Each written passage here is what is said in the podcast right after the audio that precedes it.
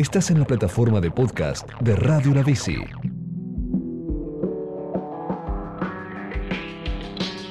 Ahora es momento de Comic Yankees.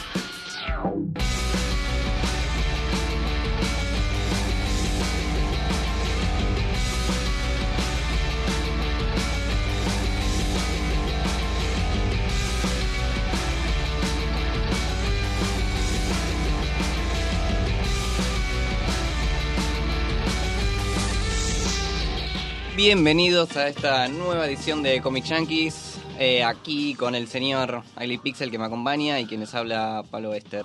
Hola, buen día, buenas. Buenas Tarde, tardes, buenas. buenas noches, Sí. depende de cuando nos estén escuchando. Bueno, tercera edición de nuestro programa, Ailey. Em, bueno, vamos a continuar medio lo que veníamos haciendo en las últimas ediciones, que veníamos viendo el tema de cómo llevar a cabo eh, la idea, una idea más bien, eh, para realizar un cómic. En el primer programa estuvimos con el Capitán Manu y el Santa hablando de eh, cómo es el plasmar en sí la idea. En el segundo programa estuvo con... ¿Con quién estuvimos, Ali? Con Johnny Snays, que nos estuvo hablando de cómo editar un- una historieta, un cómic. De Galería Editorial. Claro, Y bueno, y hoy en el tercer programa vamos a plantear un tema que creo que estuvimos más o menos bordeando, que es algo bastante inevitable, me parece. Eh, el tema del guion, que es algo muy importante, eh, más, eh, más allá del arte de, de una historieta. Hoy nos acompaña Luciano Saracino, una eminencia. una eminencia, una historieta nacional. Eh, bueno, que Luciano tiene varios libros, bastante, un historial bastante importante de su nombre. Eh, bueno, tuvo, publicó bastante entre cuentos infantiles y bueno, historieta para adultos. Eh, bueno, cuento para tres en el año 2006, eh, historietas del olvido en el 2007, King Cop, eh, que se publicó en Francia en 2007 y lo reeditó Deux eh, acá en el país en el 2008. Filgrid, había una vez un dragón en el año 2009. El Feo, que apareció dentro de la revista Fierro entre el 2009 y 2010. Hay que salvar a Tomate, para editorial Pictus, año 2010. Y bueno, el año pasado eh, con Ariel Olivetti hicieron Itch. Luciano, ¿cómo estás? ¿Qué tal? Bien, bien, bien. La verdad que, que bien por la invitación, muchas gracias. Eh, hablar de guiones, no hablar de, de historias, de, de cómo se, se cuenta. Bueno, para mí es un, es un honor. Vamos a ver qué, qué sale de todo esto. Y bueno, sí, de escribir, escribir. Lo que se escribe es lo que queda. Y bueno, nada, libros, eh, películas, dibujos animados, eh, libros para chicos, historieta, nada. Hacer, la vida. La vida está para contarla. Em, es increíble que justo estabas mencionando una gran cantidad de, diferentes tipos de trabajo. Este, ¿cómo, ¿Cómo es escribir para cada uno?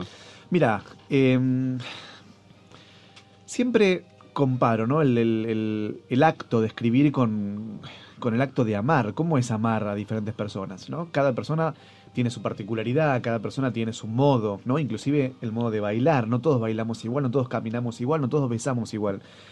Cada em, objeto a escribir necesita un cuidado especial. Yo siempre digo que no es lo mismo eh, hacer un plato de fideos con todo o hacer un asado con cuero con todo. O sea, las dos cosas son riquísimas, pero una requiere unos minutos de elaboración, otra requiere medio día o un día entero de cocción lenta. Eh, entonces, ¿cómo se escribe un dibujo animado, una película, una novela? Bueno, cada uno va a tener un, modo de, hasta te diría luchar, ¿no? No es lo mismo pelear contra un dragón que pelear contra un elfo enfurecido. Em, lo primero que aparece es la idea. La idea aparece y te la dicta el mundo, ¿no? O sea, yo siempre digo que si hay algo que, que forma parte de, de- lo mágico, es ese momento donde aparece la idea. No había nada, de golpe hay. ¿Cómo aparece eso? No se puede explicar. Hay, yo de clase en la facultad, explico la narrativa, estructura dramática, cómo se cuenta, cómo plasmarlo. Eso puede ser de alguna manera convertido en palabra. Ahora, ¿cómo aparece la idea? Es el momento mágico ese que decís, wow, ¿no? Apareció. Apareció porque me dijiste algo que cerró con otra cosa que me habían dicho hace tres años y que ahora encastró como un Tetris y se volvió historia. Apareció por escuché en el bar una frase de al lado que me dijeron que, uy, mira qué bueno esto, me quedo con eso solo. Apareció porque lo soñé, apareció porque explotó un meteorito en la cabeza y se volvió historia. No se sabe cómo, cómo nace la, la idea. Cuando nace la idea, qué bueno contar una historia sobre X, yo lo primero que le pregunto a la idea es, bueno, ¿vos qué sos? ¿vos qué sos? Y ahí vuelvo a, a la comparación con el amor. Vos sos una historia de una noche preciosísima, vos sos la mujer de mi vida, vos sos alguien con quien compartir unos tragos. Seas quien seas, quiero pasarla genial con vos. Entonces, sos una historieta corta, sos una historieta larguísima, sos una serie de historietas, sos una película, sos, una, sos un poema, sos una canción. Le pregunto a esa idea, ¿qué es?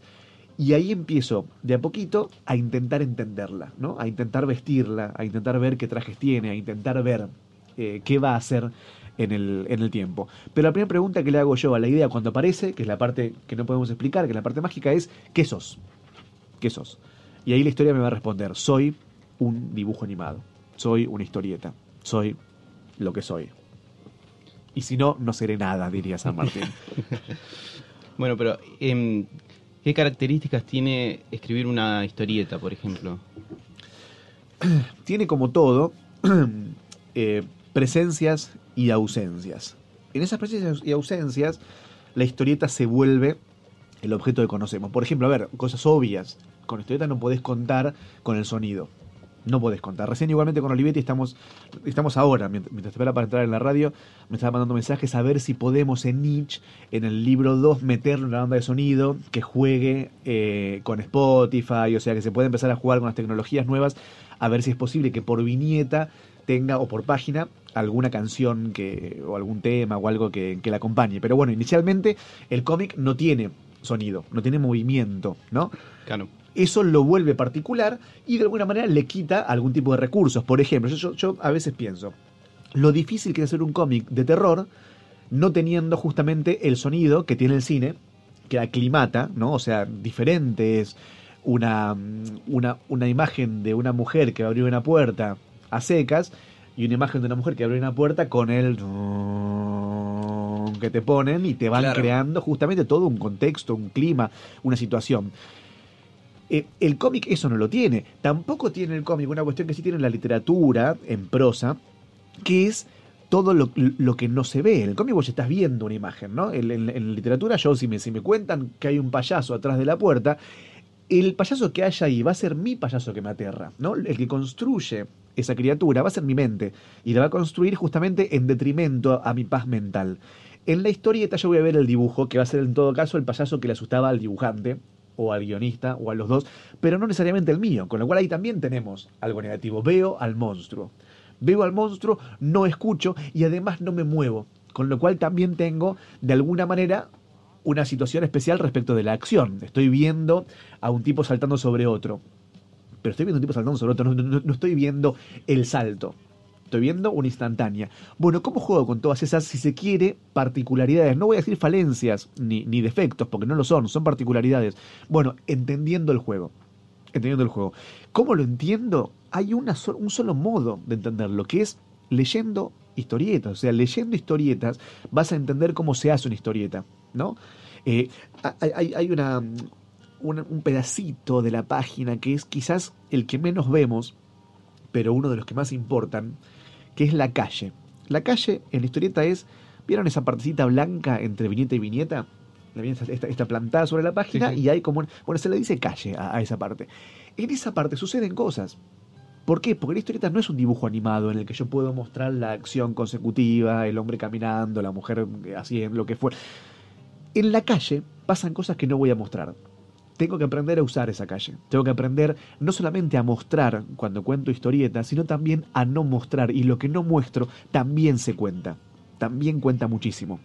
¿Se entiende lo Sí, que sí, quiero decir? O sea, en el, en el cómic no solamente contamos, sino que además descontamos. Y en ese descontar contamos muchísimo. Otra cuestión fundamental respecto de las características de la historieta, ¿cuál es? Está dibujada. Hay un dibujo que acompaña al relato. Hay un dibujo que acompaña lo que yo voy a escribir desde un guion. Bueno, ¿qué tenemos que saber como guionistas respecto a este dibujo? Que el dibujo cuenta, que el dibujo escribe, que el dibujo existe tanto y más que el, que el texto. Con lo cual, lo que el personaje está actuando, lo está diciendo el personaje. No tengo que decirlo con palabras. La famo- el famoso ejemplo de si pongo un dibujito de un hombre que va a abrir una puerta, no voy a poner al hombre pensando, abriré la puerta y un texto abajo que diga... Eso eran los "Abrió la puerta". 60, que, Exactamente. que describían las acciones, lo que estaban haciendo todo el tiempo. Todo redundante, ¿no? O sea, es, esa es el- el- la clave. No redundar lo que dice el dibujo con lo que dice el texto. El público hoy en día, lo que decíamos en los 60, ¿por qué en los 60 o en los 50? Porque el público no estaba acostumbrado a leer y había que remarcar, inclusive el cine también evolucionó muchísimo desde ese aspecto. Hoy el público es un público experimentado. Hoy el público es un público que está preparado para leer relatos complejos, para leer narrativas eh, con estructuras complejas.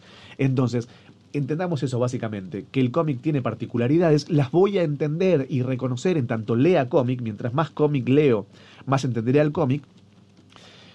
Y justamente el vínculo entre el objeto dibujado y la abstracción escrita, ¿no? Entender ese vínculo, entender que hay una hermandad ahí que, que tiene que funcionar. Cuando funciona es un paraíso. Cuando funciona es, volvemos a la metáfora del amor, cuando funciona es el beso ese que no van a olvidarse nunca. Pero desgraciadamente la mayoría de las veces no funciona, hace ruido, chirría. ¿Qué pasa cuando el joven autor se sienta a escribir historietas? Pasa esto, no entiende que hay una conexión que tiene que no verse. ¿No? Eh, es casi, casi les diría eh, borrar los hilos. En la introducción yo hablaba de eh, que vos habías escrito tanto historias, historietas como para adultos como historietas infantiles. Hablando con esto que me estabas mencionando del guion y cómo encararlo eh, y sus particularidades, ¿qué diferencias vos encontrás entre que una historieta para chicos o para adultos? Mira, todo radica en aquella primera pregunta que les hace la idea. ¿Te acuerdas que te dije que, que vos cuando aparece la idea le tenés que preguntar qué sos? Em, a mí con, cu- cuando me siento a escribir una cosa o la otra es raro, pero el Luciano que escribe libros para chicos, o el Luciano que escribe libros para grandes, o, a ver, no quiero decir productos, porque productos es una palabra fea, pero, pero em, material para chicos, sea películas, o sea historietas, o sea libros para chicos, o material para adultos, es el mismo Luciano. Es el mismo tipo que después se va a levantar y hará lo que Luciano hace. No, no es que de golpe me pongo yo una camiseta blanca y escribo cosas para chicos y me pongo una camiseta negra y escribo cosas para adultos. No, es, es exactamente la misma persona, el mismo cuerpo. Eh, tienen las mismas, la misma intensidad. El tema está que el, el que me está gobernando ahí es la idea. Yo trabajo por mi cuenta, soy un, un trabajador independiente. En mi estudio, todos los días entro y todos los días me, me pongo a escribir algo. Mi patrón es la idea. Y la idea me ordena lo que tengo que hacer.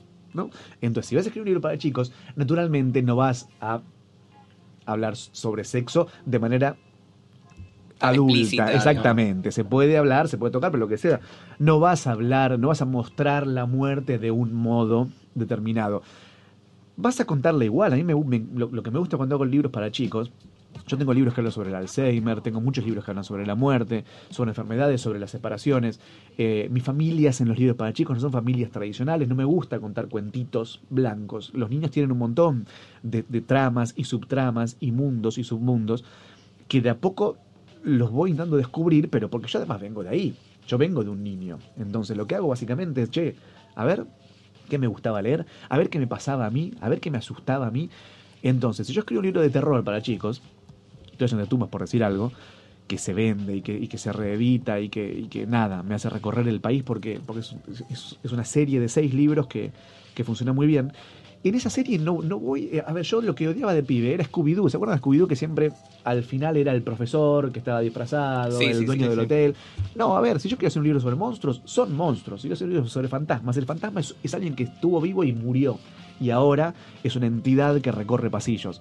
Eh, con lo cual, tenés que hablar de la muerte si hay un fantasma. Si vas a contar un cuento sobre un hombre lobo, el hombre lobo se va a comer a alguien. Entonces, en mis libros para chicos de terror pasan cosas. Y sí hay niñas atropelladas por autos que se convierten luego en árboles cuando el asesino las entierra. Bueno, eh, historias muy, muy, muy ténebres, muy crueles, que a los pibes les encantan. Que a los pibes les encantan. ¿Por qué les encantan? Porque el autor no les escribió con el tonito que la tía les habla el domingo a la Claro, tarde. vos lo estás tratando a ellos como unos adultos, como no, no unas personas que no, porque uno cuando habla con un chico quizás empieza como, eh, mira la nenita, chiquita". entonces como que lo estás digamos rebajando y creo que el, ni- el niño eh, inconscientemente lo entiende a eso. Por supuesto. A Entonces ver, vos, eh, a digamos, dirigiéndote a ellos como una persona, como un adulto, dices, mira, pasa esto, se murió este personaje. Entonces el pibe dice, ah, mira, y Por se su- copa. se copa porque además, a ver, el pibe, el pibe, la piba, es, uno, es un sujeto en sí mismo, no es un adulto en construcción, no es alguien que está yendo hacia la adultez, no, es un pibe, es una piba. Del mismo modo que yo no soy un cadáver en construcción, ¿no? O sea, no, soy un hombre, un, hombre adulto, que en todo caso no me van a decir, ay, mirá, Saracino, ¿qué tal? ¿Te vas a morir? No, no, no, no, me tratan en este momento como lo que soy ahora y en algún momento moriré. O no, no lo sé, quizás el, el niño en algún momento será adulto o no, quién sabe, quizás se dedica a escribir libros para chicos e historietas y nunca se vuelva adulto, quizás mantenga toda su vida eh, esa infancia eh, eterna. Pero bueno, lo importante es tratarlo como lo que es. Y la historia que le cuentes, que sea contada para esa persona en concreto. Encontrar el tono. Encontrar el tono para, el- para escribir libros para chicos no es, no es fácil, ¿eh? es muy complejo. Esto que quede fluido, que quede que, quede que le estás contando a, a- a un pibe y no lo que decías vos, ese tonito de... de- hay muchísimo libro infantil. A mí yo, yo, yo discuto mucho con ese concepto. Literatura infantil. ¿Por qué infantil? ¿Qué es? ¿Es la literatura infantil? O sea, ¿a, a quién se, se- se le, se le- se le otorga esa característica? No, en todo caso es literatura para chicos, si queremos hablar bien. O para jóvenes. No infantil, no hay ot- otra literatura eh, anciana. No, no existe eso. Eh, literatura geronte. No, no, no, es literatura eh, infantil. Yo hago, intento hacer libros para chicos. A veces me salen libros infantiles, incluso cuando escribo libros para grandes, pero bueno, pero porque en todo caso los trabajé mal o me salieron mal, no todos los tiros van al arco. Ahora, ¿cómo encaro una historia y cómo encaro otra para público o, o para lo... Bueno, del mismo modo que hablo con las personas, no hablo con todos igual. Si yo estoy en la cancha, voy a hablar de una manera y si yo estoy en la facultad, voy a hablar de otra. Lo importante me parece es poder mutar y entender a qué público va a ir. Itch no es para chicos, pero es para tranquilamente lo puede leer un chico, como cuando yo leía de, a los 8 o 9 años La Fierro o historietas para, para de superhéroes violentas o lo que fuera. Sí, hay tetas, sí, está todo bien. Hay tripas, está todo bien. Me encantaba Chucky cuando yo era chico, me encantaba Martes 13, ¿no? No pasa nada, no, no, no terminé tan loco, en todo caso terminé haciendo este tipo de historias. Mira, hablabas de mm, el tema de encarar eh, encarar la historia, cómo encontrar el tono, cómo encontrar el, digamos la audiencia a la que le vas a dirigir esa historia que vos ya te llegó y te, y te, demanda escribir. Em, ¿qué, qué proceso le sigue al, al escribir cuando uno ya tiene la idea y ya sabe a quién se lo va a dirigir? Mira, em, años de cuadernitos. Años de cuadernitos. Yo tengo en la mochila, tengo una mochila roja que debe tener 8 o 9 cuadernos. Tengo, tengo varios tocs, en varios tocs. Uno de los cuales es en cada cuaderno van historias diferentes para determinado tipo de público, lo que sea. Inclusive las escribo con una lapicera distinta a cada una, bueno, nada, pero eso son, son, son locuras. Me dedico muchos años a, escribir a mano la, historia, el argumento, frases, hasta que me doy cuenta que estoy preparado para escribirlo. A veces, ojo, eh, pasa en, un día. Se, me ocurrió la idea en el bar y voy a mi casa y la escribo y ese día salió porque fue eso, a, borbotón. Otras veces son cuatro años de, esperarla, de, de releer esos cuadernos y por supuesto un montón de, historias que fui escribiendo ya no me gustan o no sirven o no eran y de golpe, ah, y esta, mira qué buena que estaba. Eh, y volver a retomarla después de años porque te das cuenta que valía la pena para algo. A veces la cuento en voz alta, eh, algún amigo a ver qué, qué le pasa a ese amigo y después lo llamo, che, ¿te acordás cómo era la historia aquella que te conté en el bar? Eh, ciencia ficción, ah, sí, me la cuentan. Y ahí cuando me la cuentan, la reconstruyo.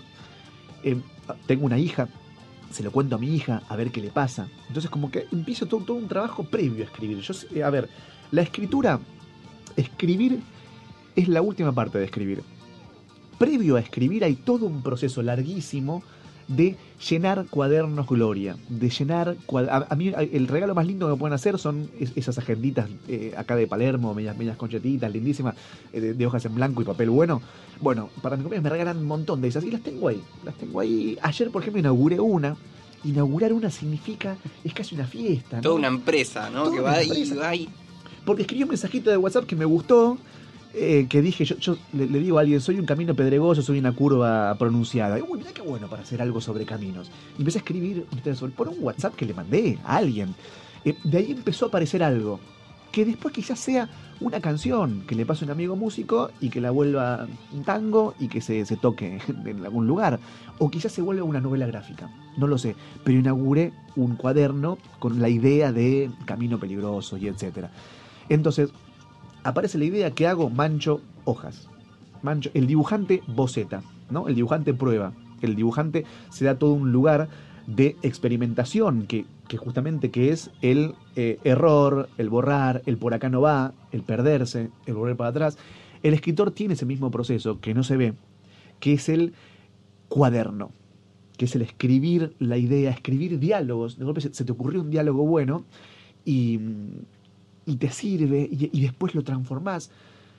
El otro, justamente ayer, Ariel Olivetti, el dibujante con el que estamos trabajando ahora, el, libro Itch, encontré tirando papeles en casa, porque cada tanto hay que tirar papeles y se llenas un container, y, le saqué fotos y le digo, mira Ariel, mira, lo encontré. Y eran frases que nos escribíamos en asados que nos juntamos, de que posiblemente nos sirvan en algún momento. Entonces son frases, por supuesto, letra pésima porque ya estás borracho a esa hora. Entonces estás escribiendo más o menos como podés, error de ortografía, y aparecían algunas cosas hermosas y se las sacaba. Y él me decía, uy, boludo, sos mucho mejor escribiendo borracho que sobrio, porque lo que me mandás no tiene estas cosas buenísimas, ¿no? Entonces, bueno, hay todo un recorrido, que es ese recorrido, que es el manchar hojas igual que mancha el dibujante, equivocarnos mucho buscando la salida, perdernos para no encontrarla nunca. Em, volviendo también al tema del proceso y cómo vos volcás eh, todo cuadernos, llenás cuadernos, llenás cuadernos todo el tiempo. Eh, algo muy, muy importante que vamos a mencionar en el primer programa que es eh, lo que uno quiere contar, o sea, el tema. O sea, por ejemplo, vos vas a hablar de el héroe que pelea con el villano, pero hay un tema de fondo, hay algo que vos querés contar. Entonces, ¿cómo que te llega ese tema o vos, digamos, antes ya, ya, lo, ya lo tenés definido? ¿Cómo pasa por ahí? No, a ver, hay, hay todo un laburo inconsciente que, que te preguntas, ¿por qué estoy contando sobre esto? ¿No?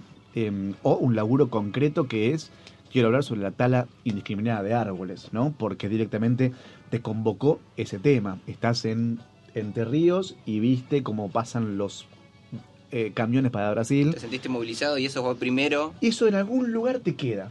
Y después capaz que escribiste una historia sobre escarbadientes, no lo sé para dónde va a ir, pero sabes de que tenés ganas de hablar de eso. Estás en, en un velorio, estás en lo que fuera, em, nada, te enamoraste. El amor produce un montón de historias. ¿Por qué? Porque el amor lo que hace es movilizarte por dentro cosas que antes te estaban dormidas. El miedo, ¿no? O sea, eh, volvemos al tema del Tetris. De golpe tenés un dibujo que, que- que- que no tenías. Entonces vas a escribir muchísimo más porque tenés que sacártelo de encima. Les pasó alguna vez de enamorarse, necesitan sacar eso que Escupir todo eso que Todo eso. Y si escupís a otro lugar que no sea el- el- la persona que, de, de- de la que te enamoraste, mucho mejor. Porque si escupís a la persona vas a tener algún inconveniente. Entonces, por ahí escribimos poemas de amor. Si el amor, a ver, yo nunca vi una foto del amor, ¿no? No, no, no hubo nunca un científico que me diga, bueno, mira, esto, esto que está acá es el amor. Sin embargo, vi un montón de fotos de platos voladores, por ejemplo, y me dicen que platos voladores no existen. Y no hay tantos temas escritos para los platos voladores. Ahora, del amor sí hay un montón de historias. Entonces, el tema, el tema que quiero tocar va a despertarse en algún lugar del alma. eh, porque lo que fuera. Yo lo, último que escribí es una historia sobre el petiso orejudo. Em, la escribía y lloraba. Em, y no sabía bien por qué lloraba. Estaba en ese momento con, una, con una- pareja que, me decía, ¿y pero por qué tenés que escribir vos sobre esto? Si vos no sos así, ¿por qué tenés que...? Me encantó esa frase, ¿por qué tenés que escribir? Porque tengo. Y ahí empecé a preguntarme, ¿por qué tengo que escribir sobre este tipo? Y ahí me di cuenta que, claro, que el petizo lo que hacía era matar niños de la edad de mi hija. Entonces lo que estaba poniendo yo en el papel, el tema, inconscientemente era la muerte de mi hijo. Como St- Stephen King le habrá pasado con Cementerio de Animales, como cualquiera cuando, cuando le tocan temas eh, de esto, ¿no? Todo, todo padre tiene miedo que su hijo se le muera en algún momento. Bueno, me puse a escribir sobre un asesino de niños de la edad de mi hija. Y lloraba. Lloraba, pero era terrible y tenía que seguir escribiendo y me levantaba de mi estudio y volvía. Bueno, el tema a veces no lo manejas. Hay un demonio adentro que, que te lo tira, es, es el alma que, que te lo pasa. Otra vez sí, por supuesto, quiero escribir sobre una casa embrujada, porque se me cantó. Y buscar una historia, porque pasé por, por, por San Telmo y vi una espectacular, o acá en Palermo hay una con una palmera preciosísima. Obvio que tiene fantasmas, me encanta salir a caminar a la noche buscando casas embrujadas, me encanta, me encanta. Y cuando voy con gente ya saben y se paran, mira Saracino, acá tenés una. Y me quedo pensando en esas ventanas cerradas que hay. Me fascina, me fascina. Bueno, nada, esos son, son temas recurrentes que, que uno tiene. ¿Por qué me gustan los fantasmas? Andás a ver qué pasa con la muerte. Pero después tengo ganas de contaros. Estoy, me, encanta eh, la, la bota- la jardinería, amateur, por supuesto. Pero hay todo un proceso de semilla, ¿no? De cuidado, de, que tiene mucho que ver con la historia, de cómo cuida la historia, de cómo aparece la historia, de qué sale cuando crece. Y muchas veces no crece nada. Muchas veces muere antes de nacer por descuido o por sobreprotección, ¿no? Demasiada agua, demasiado sol, o etcétera. Con los cuentos pasa lo mismo. Y con los temas de los cuentos eh, es eso. Yo siempre digo, no sabemos por qué escribimos lo que escribimos, o directamente, bueno, quiero escribir sobre el momento político actual, o sea, quiero escribir lo que está pasando en... Antes escuchamos a Fito Páez cantar en la plaza, o a quien sea, bueno, no vemos pasar milicos caminando, bueno, algo hay ahí y algo en el momento eh, se contará de todo esto. Estamos ahora en el momento donde está germinándose todo un suelo que dará historias a futuro, quizás dentro de cuatro años. Hay, un- hay un tópico que quizás es demasiado común, pero generalmente un autor siempre se le termina preguntando para quién escribe. Muchos dicen que escriben para sí mismo. Em, ¿Te pasa que escribís para vos? ¿Te pasa que escribís para tu hija, por ejemplo? ¿Para algún amigo que, que querés mucho y pensás en una historia para él? Mira, lo, lo ideal, en mi caso, eh, o sea, cada guionista tiene, tiene su modo de trabajar. Lo ideal sería escribir para un nombre y apellido, ¿no? Le voy a escribir esta historia a mi amigo El Ale. Eh, y le escribo pensando en él, con en las cosas que le divierten, en las cosas que le emocionan. ¿Por qué? Porque como él van a haber un montón de otras personas que se van a sentir identificadas. Si escribo pensando en alguien, inclusive pensando en mí, eh, voy a despertar un montón de fibras en un público que es ese público, que es el público el Ale, el público Lucho, el público mi hija. Eventualmente lo hago, eventualmente lo hago. Eh, esta historia le va a encantar a mi hija Malena y la voy a escribir así. así. Esta historia quiero escribirla para enamorar a una chica. Eh, esta historia quiero escribir para mantener a la chica que está en este momento conmigo, lo que fuera. Lo hago, sí. Ahora, la mayoría de las veces no sé a quién le escribo, ni sé por qué escribo. Simplemente se me hace vital escribir todos los días, todo el día. Hay un momento donde yo dejé de ser Luciano escribiendo y pasé a ser ni siquiera el personaje, pasé a ser la historia que estoy contando, el contexto, el tono, todo eso, desaparecí. Se da en un momento, estás escribiendo y en un momento desapareciste. Es increíble. Y ella no estás ni siquiera escribiendo para alguien, sino que tampoco estás escribiendo. Vos sos el proceso de, de escritura. Entonces, la mayoría de las veces no pienso ni siquiera que estoy escribiendo para alguien, porque tampoco estoy pensando que estoy escribiendo. Lo hago. ¿Para quién camino? Y bueno, a veces voy al chino de la vuelta de mi casa a comprar 100 gramos de bondiola. Y otras veces camino sin darme cuenta, ¿no? Em, cometí el error tremendo de acostumbrarme a caminar, por lo cual ni siquiera me doy cuenta cómo se mueven los pies. Con la escritura pasa de alguna manera parecida. Escribí tanto y tantas horas y, y le puse tanta vida a eso que ya me olvidé cómo era escribir. Escribo como quien respira. Eh, un poco hablando de lo que recién habías mencionado de las historias eh, que por ahí no terminan, no llegan a germinar, ¿no? Como habías puesto vos la imagen. Eh, las historias que, que- por ahí se mueren antes de tiempo. ¿Vos cómo, qué le recomendarías por ahí a la gente que, que se, no sé, que se ilusiona tanto con una historia que después tipo no, no termina por salir y como que se frustra y no, no escribe más? ¿Qué, ¿Vos qué tendrías para decirle a ellos? No, eh, inicialmente que la frustración no es amiga de la, de la creación. En todo caso, que se pongan tristes, ¿no? Que se pongan tristes porque, porque no, no funcionó, porque eso, que... Está bien, es, es parte de- del proceso. Ahora, dejen ir, dejen ir, ¿no? Pasen al siguiente. Em, si yo me hubiese quedado en cada historia que no salió, yo tengo 71 libros publicados, publicados, ¿no? En, en formato libro. Em, y debo tener 150 que nunca llegaron a nada. O sea, el doble de lo que tengo murió. Murió, no germinó. Y a veces pasa de que los leo. Cometo a veces el error de volver a escribirlos, de volver atrás. Estoy inclusive ahora haciendo una película sobre una historia que escribí en el año mm, 2000 2005, ¿no? 11 años después. Estoy transformando en película para ver si era en película. A veces es, como volver con novias viejas, ¿no? Eh, no, no funciona. Y a veces sí, y a veces sí. Entonces, cuando no funca, cuando no germina, déjala ir. Déjala ir. Y en todo caso, volvé después de algunos años para ver si le encontrás el por qué no funcionó. Por qué no fue ahí. Quizás luego, habiendo crecido, habiendo caminado, habiendo recorrido, le, le entiendas por qué no funcó. Pero no se desesperen, ¿eh? No se desesperen, que todo va a salir bien. Lo que necesitamos hacer simplemente es pasar al siguiente nivel.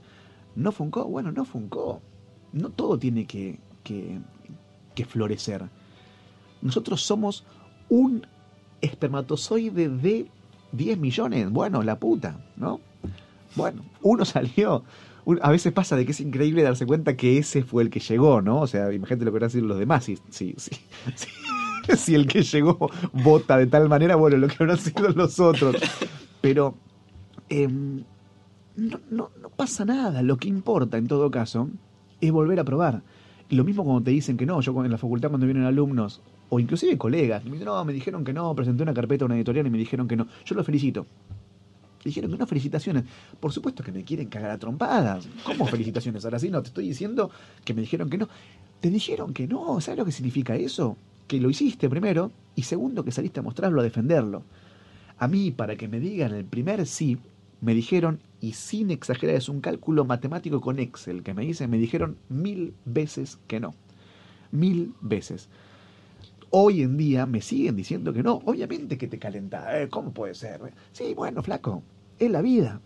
Es la vida.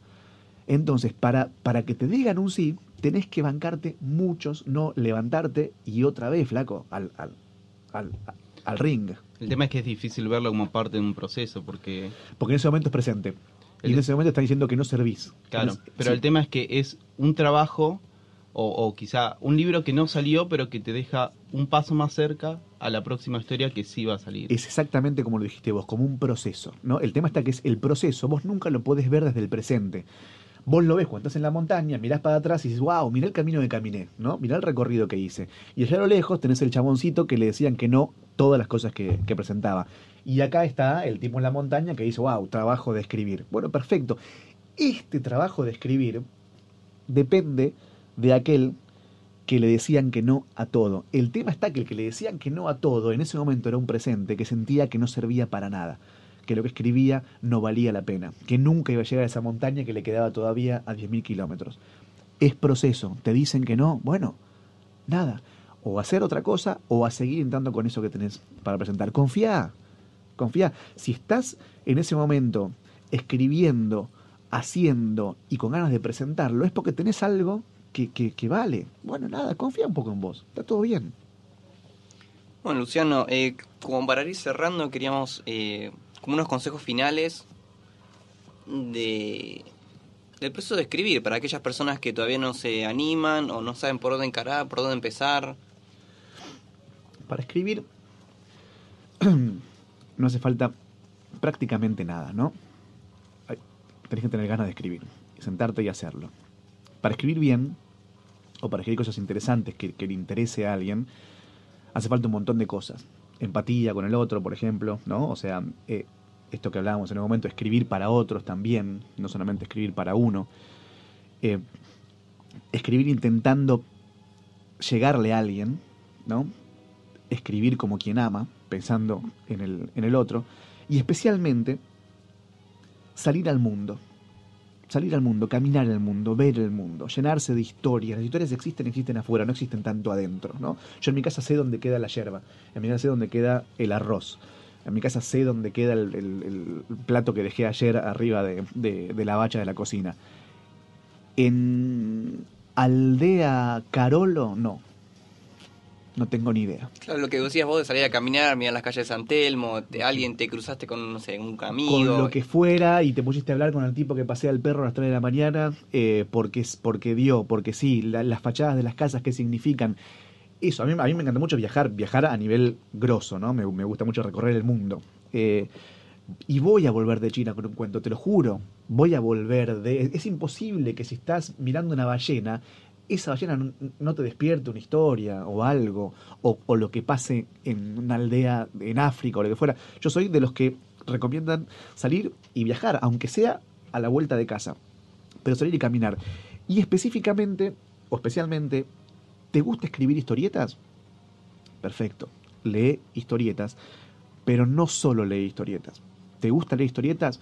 Mira películas, porque en las películas están los planos que vas a necesitar para escribir historietas. Lee poesía, porque en la poesía va a estar lo sutil de esta escritura, si se quiere, eh, fragmentada, mínima, que tiene la historieta.